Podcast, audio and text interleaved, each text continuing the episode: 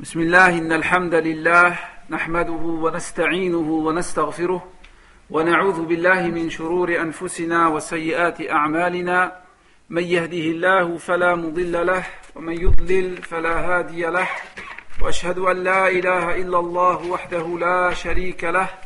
وأشهد أن محمدا عبده ورسوله صلى الله عليه وعلى آله وصحبه وسلم تسليما كثيرا. إن أصدق الحديث كلام الله وخير الهدي هدي محمد صلى الله عليه وسلم وشر الأمور محدثاتها وكل محدثة بدعة وكل بدعة ضلالة وكل ضلالة في النار. أما بعد فلا زال الحديث مع سيرة رسول الله صلى الله عليه وسلم.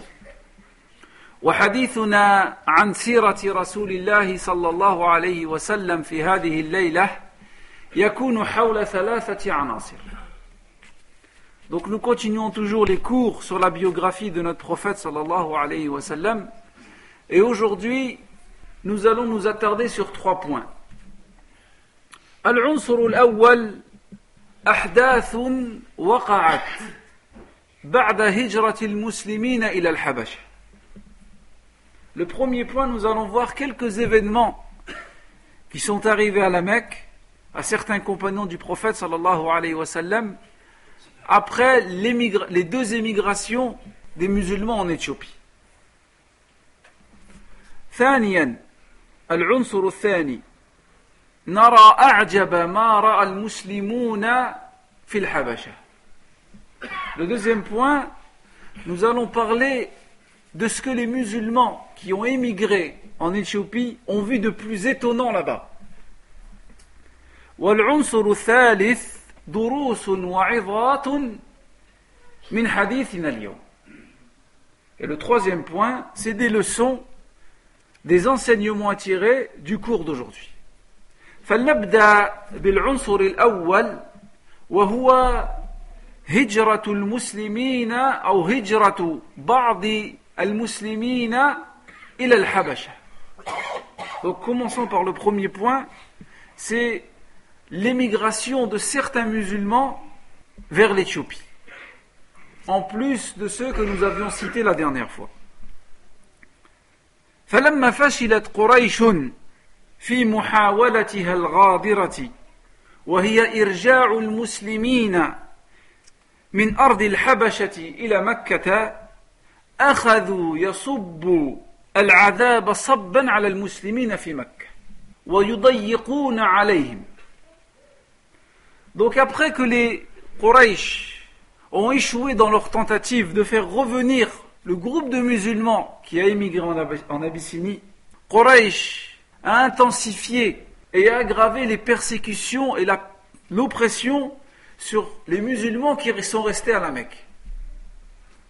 فهذا أبو بكر رضي الله عنه حين ضاقت عليه مكة وأصابه فيها الأذى ورأى من تظاهر قريش على رسول الله صلى الله عليه وسلم وأصحابه ما رأى استأذن من رسول الله صلى الله عليه وسلم في الهجرة فأذن له رسول الله صلى الله عليه وسلم فهاجر أبو بكر إلى الحبشة.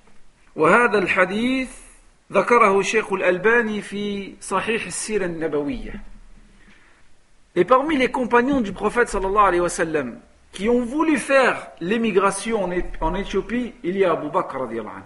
Abu Bakr, ayant vu la persécution, l'oppression, les désagréments de Quraysh à l'égard du prophète sallallahu alayhi wa sallam et de ses compagnons, Abu Bakr a demandé l'autorisation au prophète sallallahu alayhi wa sallam d'émigrer vers Al-Habasha et d'y rejoindre les musulmans. Et le prophète sallallahu alayhi wa sallam lui a donné cette autorisation. Et ceci a été authentifié par Sheikh Al-Albani rahimahullah dans Sahih Al-Sira Al-Nabawiyya. فتعالوا بنا لنستمع إلى عائشة رضي الله عنها وهي تخبرنا الخبر وهذا الحديث أخرجه الإمام البخاري في صحيحه Maintenant, nous allons écouter Aïcha, radiallahu anha, la femme du prophète sallallahu alayhi wa sallam et la fille d'Abu Bakr radiallahu anhu, nous racontaient cet événement, l'émigration de Abu Bakr radiallahu anhu vers l'Éthiopie. Et cette histoire est rapportée dans l'authentique de l'imam Bukhari rahimahullah. تقول عائشة رضي الله عنها لم أعقل أبوي قط إلا وهما يدينان الدين الإسلام. ولم يمر علينا يوم إلا يأتينا فيه رسول الله صلى الله عليه وسلم طرفي النهار بكرة وعشية. فلما ابتلي المسلمون في مكة خرج أبو بكر مهاجرا نحو الحبشة حتى بلغ برك الغماض. فلقيه هناك ابن الدغنة وهو سيد القارة فقال له أين تريد يا أبا بكر Donc Aïcha nous dit, j'ai toujours connu mon père et ma mère pratiquant l'islam comme religion. Et il ne se passait pas un jour ou une nuit sans que le prophète sallallahu alayhi wa sallam vienne chez nous, le matin ou le soir. Et lorsque les musulmans furent persécutés, Abu Bakr radiallahu anhu partit pour émigrer vers l'Éthiopie, rejoindre les musulmans. Et là, il arriva à un endroit qui s'appelle Barkul Rimat. C'est un endroit à cinq nuits de la Mecque en direction du Yémen. Et là, Abu Bakr anhu a rencontré Ibn Darina, qui était le chef de la tribu de L'Qar. Et il lui a demandé Où vas-tu, ô Abu Bakr?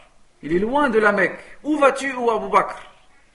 فقال له أبو بكر الصديق أخرجني قومي فأريد أن أسيح في الأرض وأعبد ربي. قال ابن الدغنة إن مثلك يا أبا بكر لا يخرج ولا يخرج. إنك تكسب المعدوم وتصل الرحم وتحمل الكل وتقري الضيف. وتعين على نوائب الحق فقال له ابن الدغن فأنا لك جار ارجع واعبد ربك ببلدك فرجع أبو بكر رضي الله عنه مع ابن الدغين Et donc, lorsque Ibn Darina a demandé à Abu Bakr anhu, où vas-tu Abu Bakr anhu lui a dit, mon peuple. Il lui a dit, mon peuple m'a sorti et je parcours la terre pour pouvoir adorer mon Seigneur. Alors Ibn Darina lui a dit, un homme comme toi, Abu Bakr, ne doit pas partir et ne doit pas être chassé de son peuple. Il a dit, tu donnes à celui qui n'a rien. Tu maintiens le lien de parenté tu soulages l'infortuné, tu héberges l'invité et tu portes secours aux victimes. Il lui a dit Viens avec moi, je serai ton protecteur.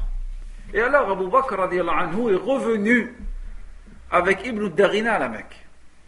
فطاف ابن الدغنة عشية في أشراف مكة فقال لهم إن أبا بكر لا لا يخرج مثله ولا يخرج أتخرجون رجلا يكسب المعدوم ويصل الرحم ويحمل الكل ويقرى الضيف ويعين على نوائب الحق فلم تكذب قريش بجوار ابن الدغنة. وقالوا له مر أبا بكر فليعبد ربه في داره فليصلي فيها وليقرأ ما يشاء. ولا يؤذين بذلك ولا يستعلن به. فإنا نخشى أن يفتن نساءنا وأولادنا. فقال ذلك ابن الدغن لأبي بكر فوافق. Alors Ibn Darina, il a tourné le soir chez les notables de la Mecque en leur disant Un homme comme Abu Bakr ne doit pas quitter son peuple et ne doit pas être chassé. Il soulage celui qui est dans le besoin. Il donne à celui qui a rien. Il maintient le lien de famille il honore son invité et il aide les nécessiteux. Et il porte secours aux victimes. Et Quraysh a accepté la protection de Ibn Darina pour Abu Bakr anhu et ne l'a pas contesté. Ils lui ont dit ordonne Abu Bakr et enjoins-lui, recommande-lui d'adorer son Seigneur s'il veut, de lire ce qu'il veut du Coran mais qu'il ne le fasse pas publiquement pour ne pas importuner nos femmes et nos enfants et les pervertir. Alors Ibn Darina a fait cette proposition et ces recommandations à Abu Bakr et Abu Bakr anhu a accepté.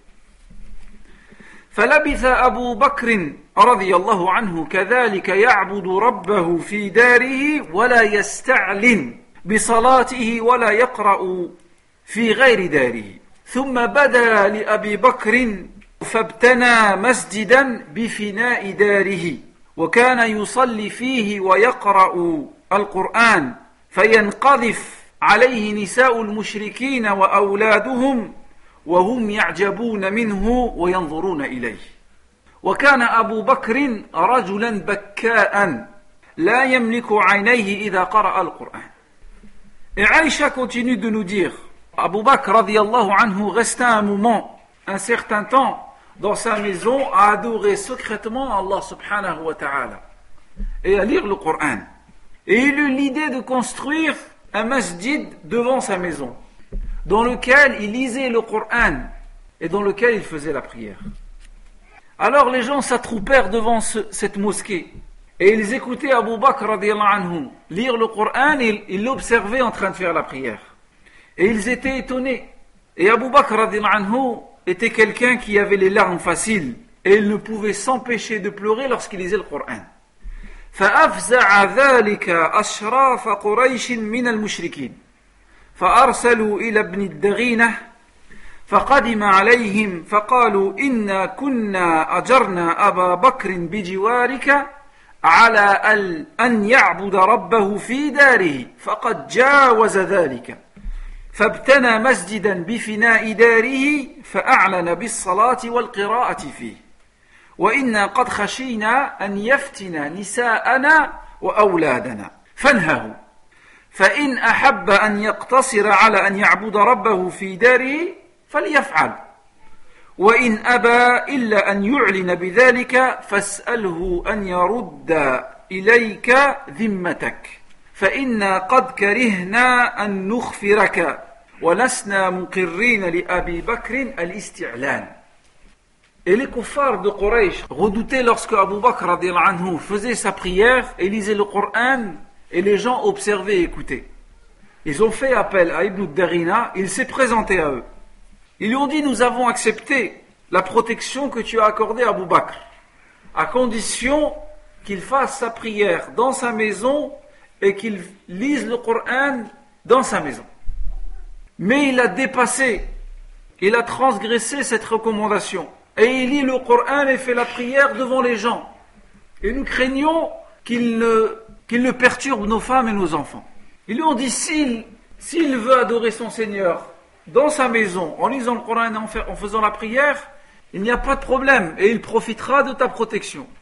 Mais s'il veut outrepasser cela, demande-lui de rendre ta protection, car nous ne voulons pas que les gens disent que nous avons rompu le lien avec toi et notre engagement qui nous lie à toi.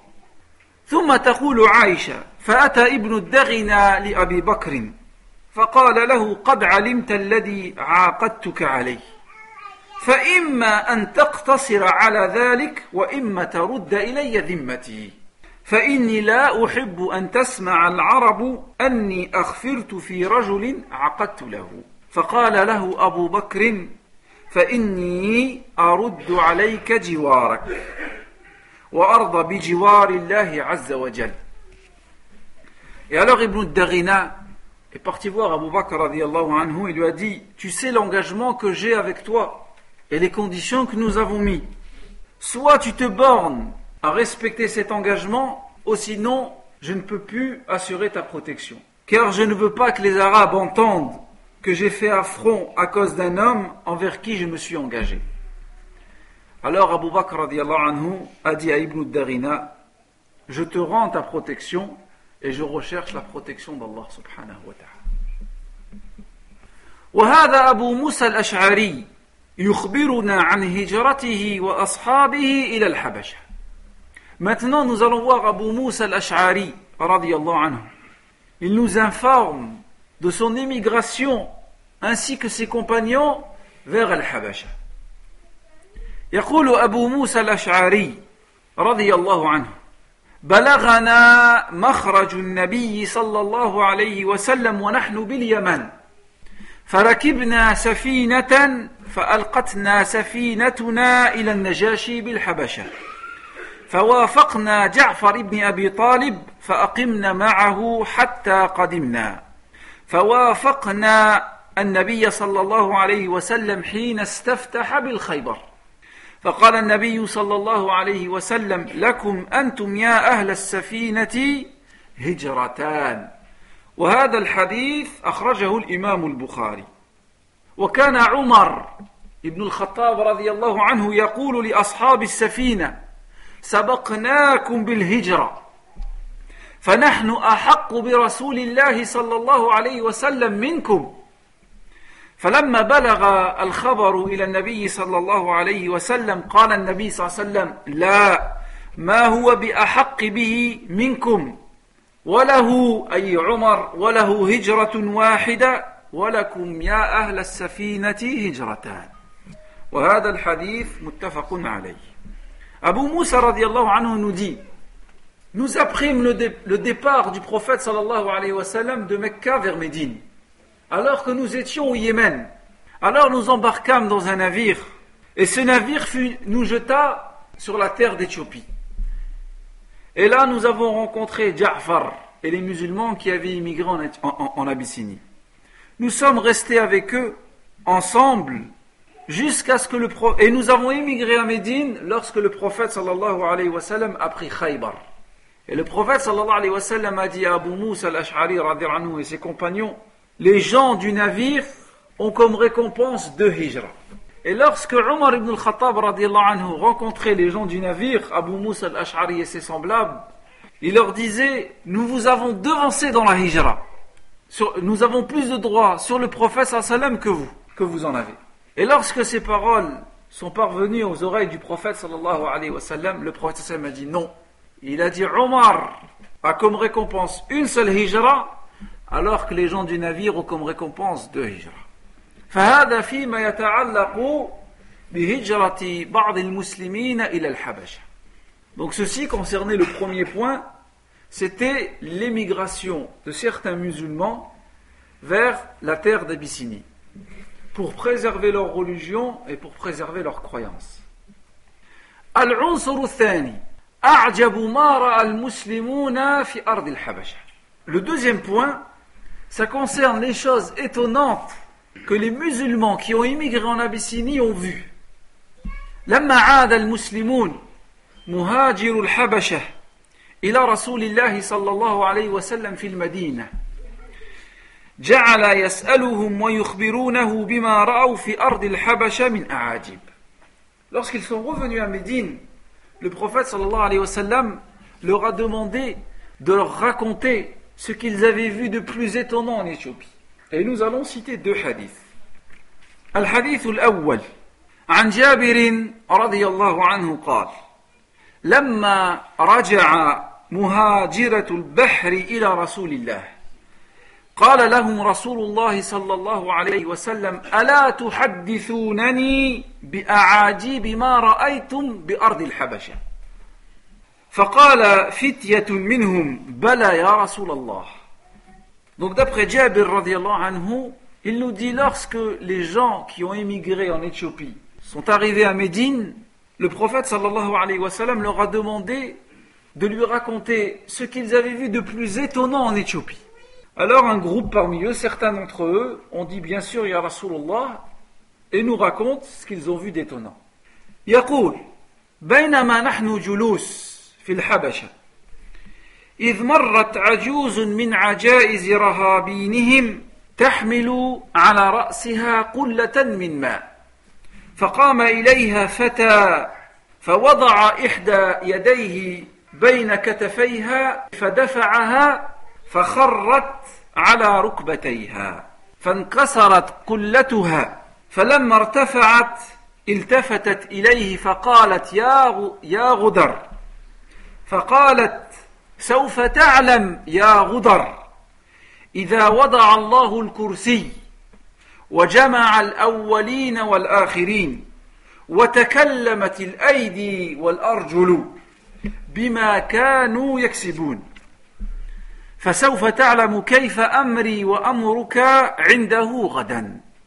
فقال رسول الله صلى الله عليه وسلم صدقت صدقت. كيف يقدس الله أمة لا تؤخذ لضعيفهم من شديدهم وهذا الحديث في صحيح سنن ابن ماجه صححه شيخ الألباني رحمه الله Donc Jabir radiallahu anhu dit Alors que nous étions en Éthiopie, une vieille femme est passée et elle portait sur sa tête une jarre d'eau. Alors un jeune homme est venu par derrière cette vieille femme, l'a poussée. Cette femme est tombée par terre et la jarre s'est cassée. Et cette femme s'est retournée vers lui et lui a dit Ô jeune homme perfide, ô jeune homme injuste, tu verras lorsqu'Allah subhanahu wa ta'ala regroupera les premiers et les derniers et que les mains et les pieds parleront et ils témoigneront de ce qu'ils ont fait. Tu auras des comptes à rendre pour ce que tu viens de faire. Et le prophète sallallahu alayhi wa sallam a dit aux compagnons, radiallahu anhum, elle a dit vrai, elle a dit vrai. Comment Allah subhanahu wa ta'ala peut-il honorer un peuple qui ne secourt pas les faibles et les opprimés Et le hadith a été authentifié par Sheikh al-Albani et il se trouve dans Sunan ibn Majah. Voilà le premier hadith. ومن أعاجيب ما رأى المهاجرون في أرض الحبشة ما رواه البخاري ومسلم في صحيحيهما. تقول عائشة رضي الله عنها لما كان مرض رسول الله صلى الله عليه وسلم تذاكر بعض نسائه كنيسة بأرض الحبشة يقال لها مارية. وقد كانت أم سلمة وأم حبيبة قد أتيا أو قد أتتا أرض الحبشة فذكرنا من حسنها وتصاويرها. فقال النبي صلى الله عليه وسلم إن أولئك إذا كان فيهم الرجل الصالح فمات بنوا على قبره مسجدا وصوروا فيه تلك الصور. أولئك شرار الخلق عند الله يوم القيامة. Deuxième hadith dans lesquels les, les immigrés d'Abyssinie racontent ce qu'ils ont vu d'étonnant, c'est le hadith rapporté par l'imam Bukhari, par l'imam Muslim. D'après Aïcha anha, elle nous dit, lorsque le prophète sallallahu est tombé malade, certaines de ses épouses qui avaient immigré en Éthiopie, parmi lesquelles Umm Salama et Umm Habiba, se sont rappelées d'une église qu'ils avaient vue en Éthiopie que les gens appelaient là-bas Maria. Et elles ont parlé de la beauté de cette église et des illustrations qui s'y trouvaient à l'intérieur. Alors le prophète sallallahu alayhi wa sallam, qui était malade, a dit, ces gens-là, lorsque un homme pieux parmi eux mourait, ils construisaient sur sa tombe un lieu de culte. Et ils y dressaient à l'intérieur des illustrations. Ce sont les pires créatures auprès d'Allah. Le hadith est rapporté par l'imam Bukhari et par l'imam Muslim. هذا فيما يتعلق بأعاجيب ما رآه المسلمون في أرض الحبشة. Ceci concerne le deuxième point, c'est-à-dire ce que les musulmans ont vu de plus étonnant en Éthiopie. الأمر الثالث ماذا نستفيد من فوائد من هذا الحديث Maintenant, nous allons voir les leçons à retenir, les enseignements à retenir concernant le cours d'aujourd'hui. Et il y a quatre points à retenir, Inch'Allah. أولا تحريم الظلم Le premier point, c'est l'interdiction de l'injustice. قال الله تعالى في الحديث القدسي يا عبادي إني حرمت الظلم على نفسي وجعلته بينكم محرما فلا تظالموا. والحديث رواه مسلم. وقال النبي صلى الله عليه وسلم اتقوا الظلم فإن الظلم ظلمات يوم القيامة. والحديث رواه مسلم. Concernant l'injustice, le prophète nous rapporte dans un hadith Qudusi, et le hadith est rapporté par l'imam muslim. Il dit, Allah subhanahu wa ta'ala dit, Ô mes serviteurs, je me suis interdit à moi-même l'injustice, de même je l'interdis entre vous, aussi ne commettez pas d'injustice les uns envers les autres. Le prophète sallallahu alayhi wa sallam dit dans un autre hadith rapporté par l'imam muslim Méfiez-vous de l'injustice, car l'injustice sera des ténèbres le jour de la résurrection. وقال تعالى ولا تحسبن الله غافلا عما يعمل الظالمون إنما يوخرهم ليوم تشخص فيه الأبصار مهطعين مقنعين رؤوسهم لا يرتد إليهم طرفهم وأفئدتهم هواء Allah subhanahu wa ta'ala dit dans le Coran à propos de l'injustice. Et ne pense pas qu'Allah subhanahu wa ta'ala soit inattentif à ce que font les injustes. Il leur, accorde, il leur accorde un délai jusqu'au jour où les regards seront fixés. Ils courront levant la tête, les regards affolés et les cœurs vides. فالظلم عاقبته وخيمة فالله تبارك وتعالى يأخذ من الظالم للمظلوم يوم القيامة فلا يدخل أحد الجنة ولأحد من أهل النار عنده مظلمة. ولا يدخل أحد النار ولأحد من أهل الجنة عنده مظلمة. قال النبي صلى الله عليه وسلم لتودن الحقوق إلى أهلها يوم القيامة حتى يقاد للشاة الجلحاء من الشاة القرناء. وهذا الحديث رواه الإمام مسلم. Donc les conséquences de l'injustice en islam sont graves. Et Allah subhanahu wa ta'ala s'occupera de l'opprimé yawm al-qiyamah. Et personne n'entrera au paradis jusqu'à ce qu'il répare son injustice. Et personne ne rentrera en enfer jusqu'à ce qu'il répare son injustice. Il a été rapporté dans le hadith de l'imam muslim, le prophète sallallahu alayhi wa a dit, le jour de la résurrection, chacun d'entre vous rendra son dû à l'autre, au point que le mouton sans corne obtiendra réparation du mouton cornu pour l'avoir frappé dans cette vie. Et le hadith est rapporté par l'imam muslim. وقال النبي صلى الله عليه وسلم من اقتطع أي من أخذ من اقتطع حق امرئ مسلم بيمينه فقد أوجب الله عليه النار وحرم عليه الجنة فقال رجل وإن كان يسيرا وإن كان شيئا يسيرا يا رسول الله فقال النبي صلى الله عليه وسلم وإن قبيدا من أراك والحديث رواه مسلم Le prophète sallallahu alayhi wa sallam dit dans le hadith rapporté par l'imam muslim Celui qui usurpe de sa main droite le droit d'un musulman, Allah le fera rentrer en enfer et lui interdira d'entrer au paradis. Et une personne a demandé au prophète d'Allah, même si c'est quelque chose de petit, de futile, et le prophète sallallahu alayhi wa sallam a dit, même s'il s'agit d'un bâton d'arak. C'est un arbre avec lequel on tire les bâtons pour faire le siwak. وقال النبي صلى الله عليه وسلم من كانت اسمعوا هذا الحديث من كانت عنده مظلمة لأخيه من عرضه أو من شيء فليتحلله اليوم قبل أن لا يكون له دينار ولا درهم وإن كان له عمل صالح أخذ منه بقدر مظلمته وإن لم يكن له حسنات أخذ من سيئات صاحبه فحمل عليه والعياذ بالله والحديث رواه البخاري Le prophète sallallahu alayhi wa sallam dit dans le hadith, pour nous mettre en garde contre l'injustice et de commettre des injustices, le prophète dit, celui qui a lésé son frère dans son honneur, ou toute autre chose, qu'il s'en acquitte auprès de lui aujourd'hui, avant qu'il ne se retrouve dans l'autre vie sans dinar et sans dirham, pour compenser cette injustice. Et le prophète sallam dit, Yom si cette personne a des bonnes actions, elles seront prises à l'équivalent de son injustice. Et s'il n'a plus de bonnes actions, alors il prendra les péchés de sa victime. وقال النبي صلى الله عليه وسلم لأصحابه أتدرون من المفلس؟ فقال الصحابة رضي الله عنهم المفلس فينا من لا, در ما لا درهم له ولا متاع. فقال النبي صلى الله عليه وسلم إن المفلس من أمتي من يأتي يوم القيامة بصلاة وزكاة وصيام. ويأتي وقد شتم هذا وقذف هذا وضرب هذا وأكل مال هذا وسفك دم هذا. فيعطى هذا من حسناته وهذا من حسناته.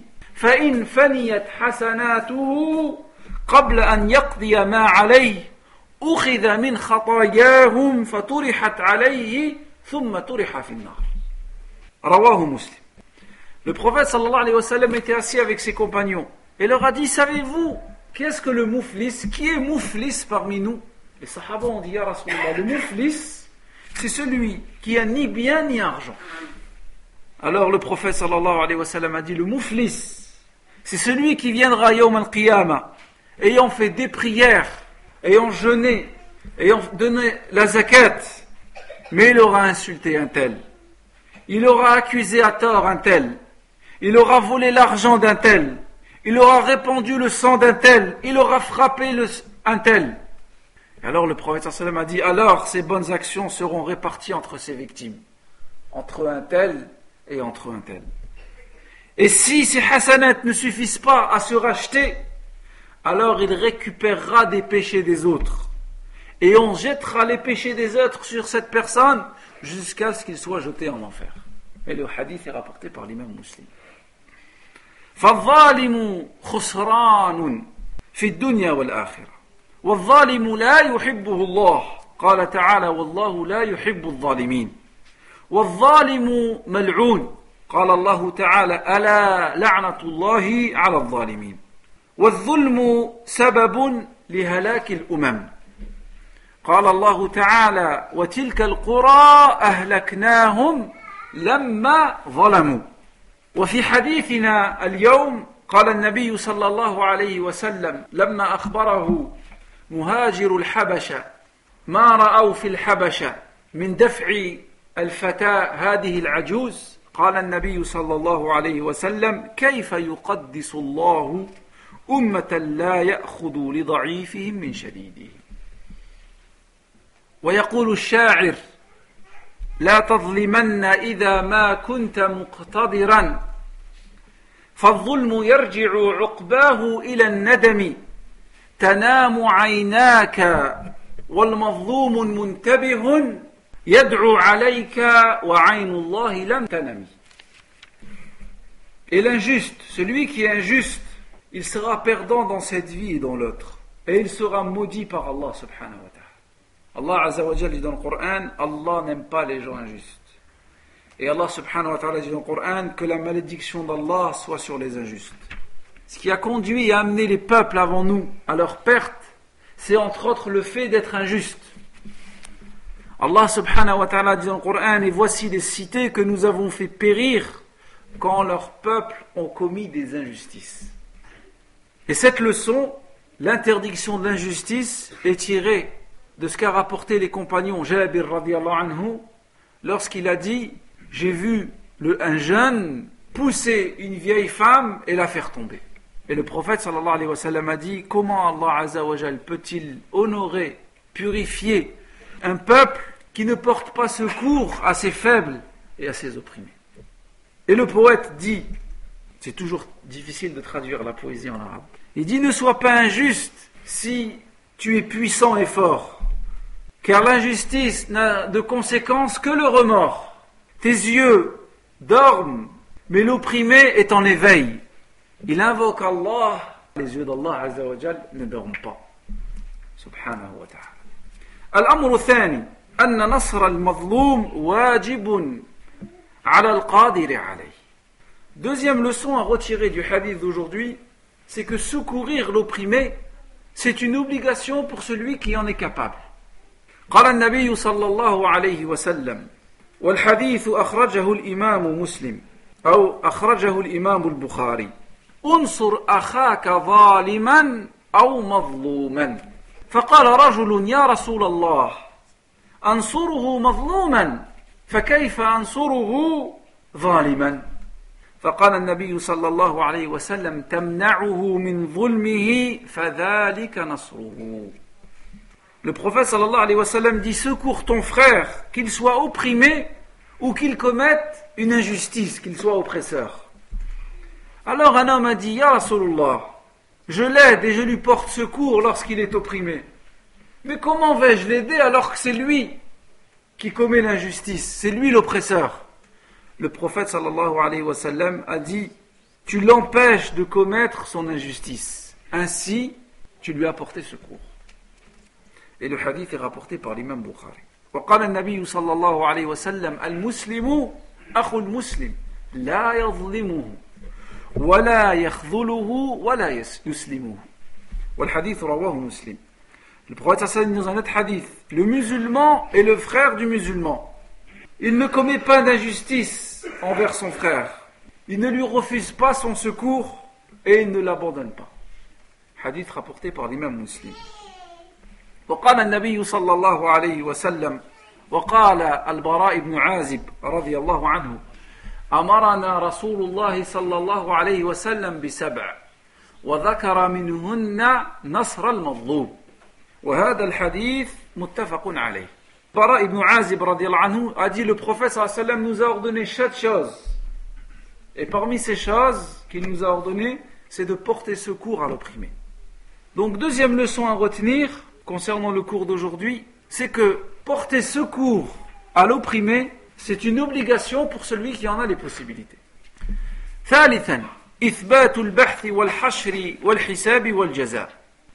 Troisième leçon à retenir concernant ce point, il y a une affirmation sur le fait que la résurrection fait partie de notre croyance. De même le rassemblement, de même le jour des comptes et des jugements et le jour de la récompense Lorsque les gens iront au paradis, qu'Allah fasse qu'on soit parmi ces gens-là, et lorsque les gens iront en enfer, qu'Allah nous en préserve.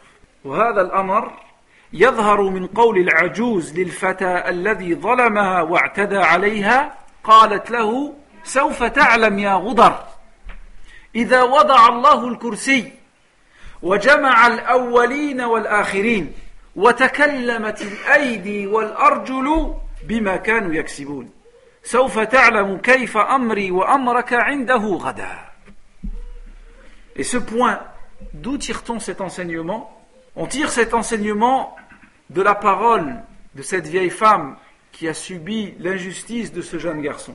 Lorsqu'elle lui a dit Ô jeune homme perfide, lorsqu'Allah subhanahu wa ta'ala va rassembler les gens, les premiers et les derniers, et les mains et les pieds vont parler de ce qu'ils ont œuvré, tu verras, on réglera nos comptes, toi et moi, devant Allah subhanahu wa ta'ala demain.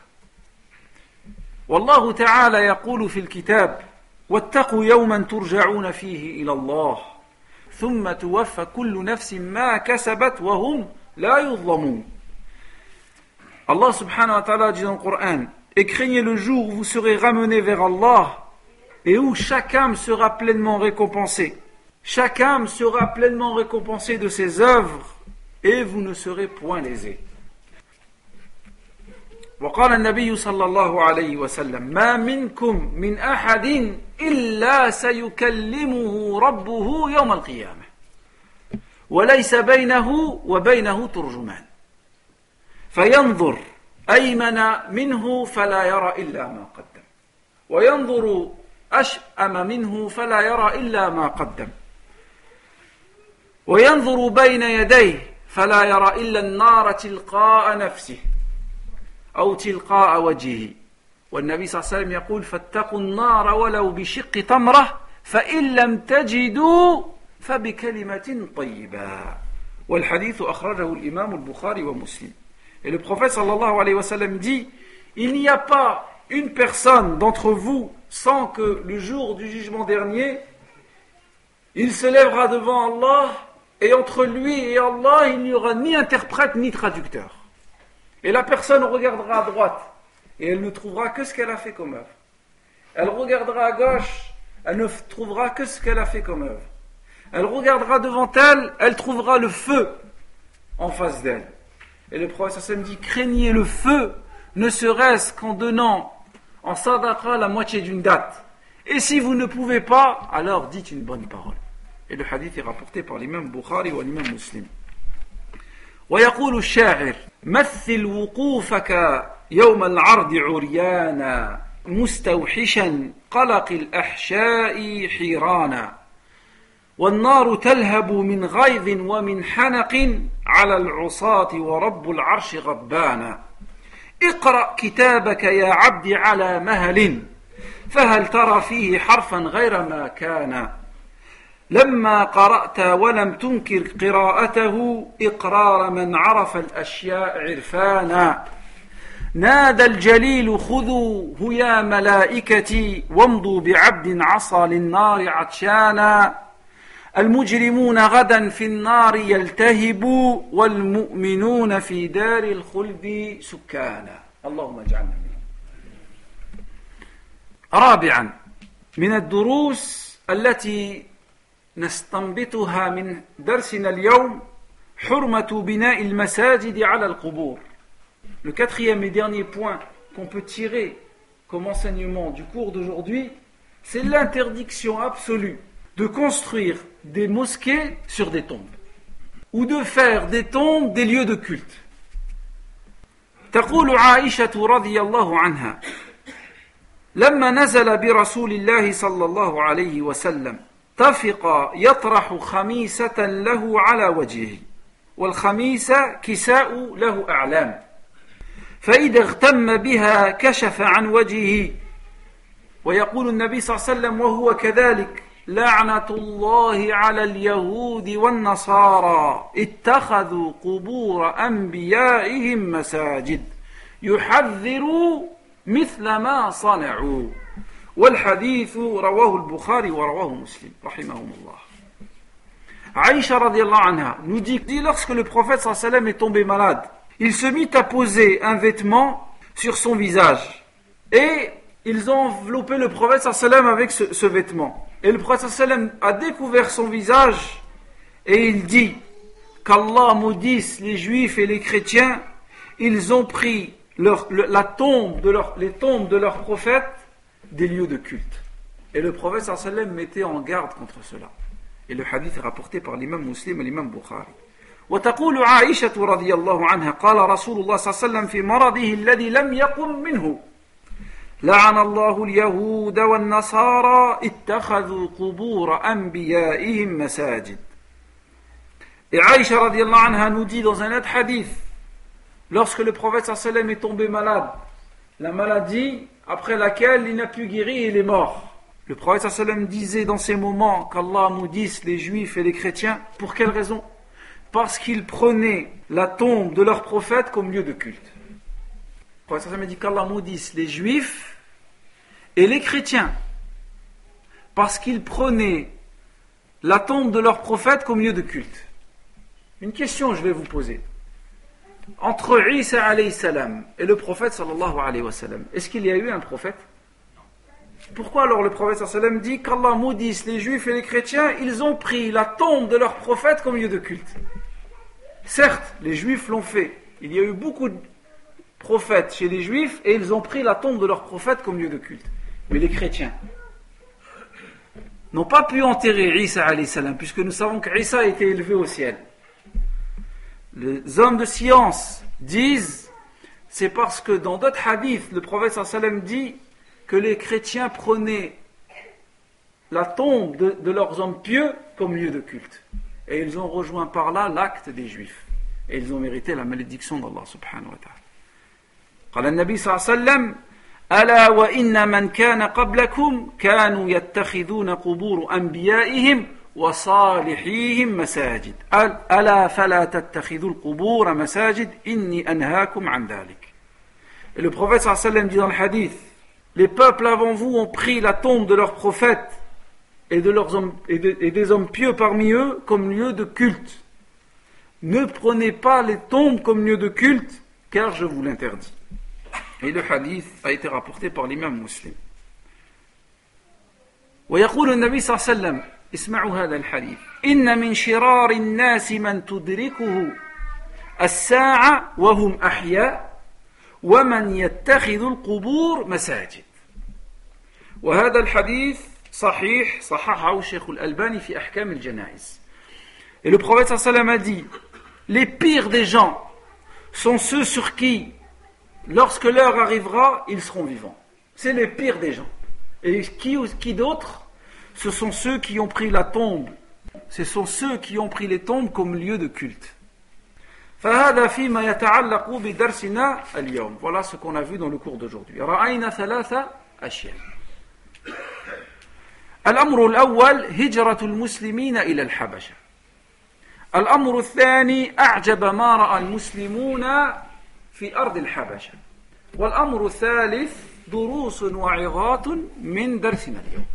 Donc nous avons vu trois choses aujourd'hui.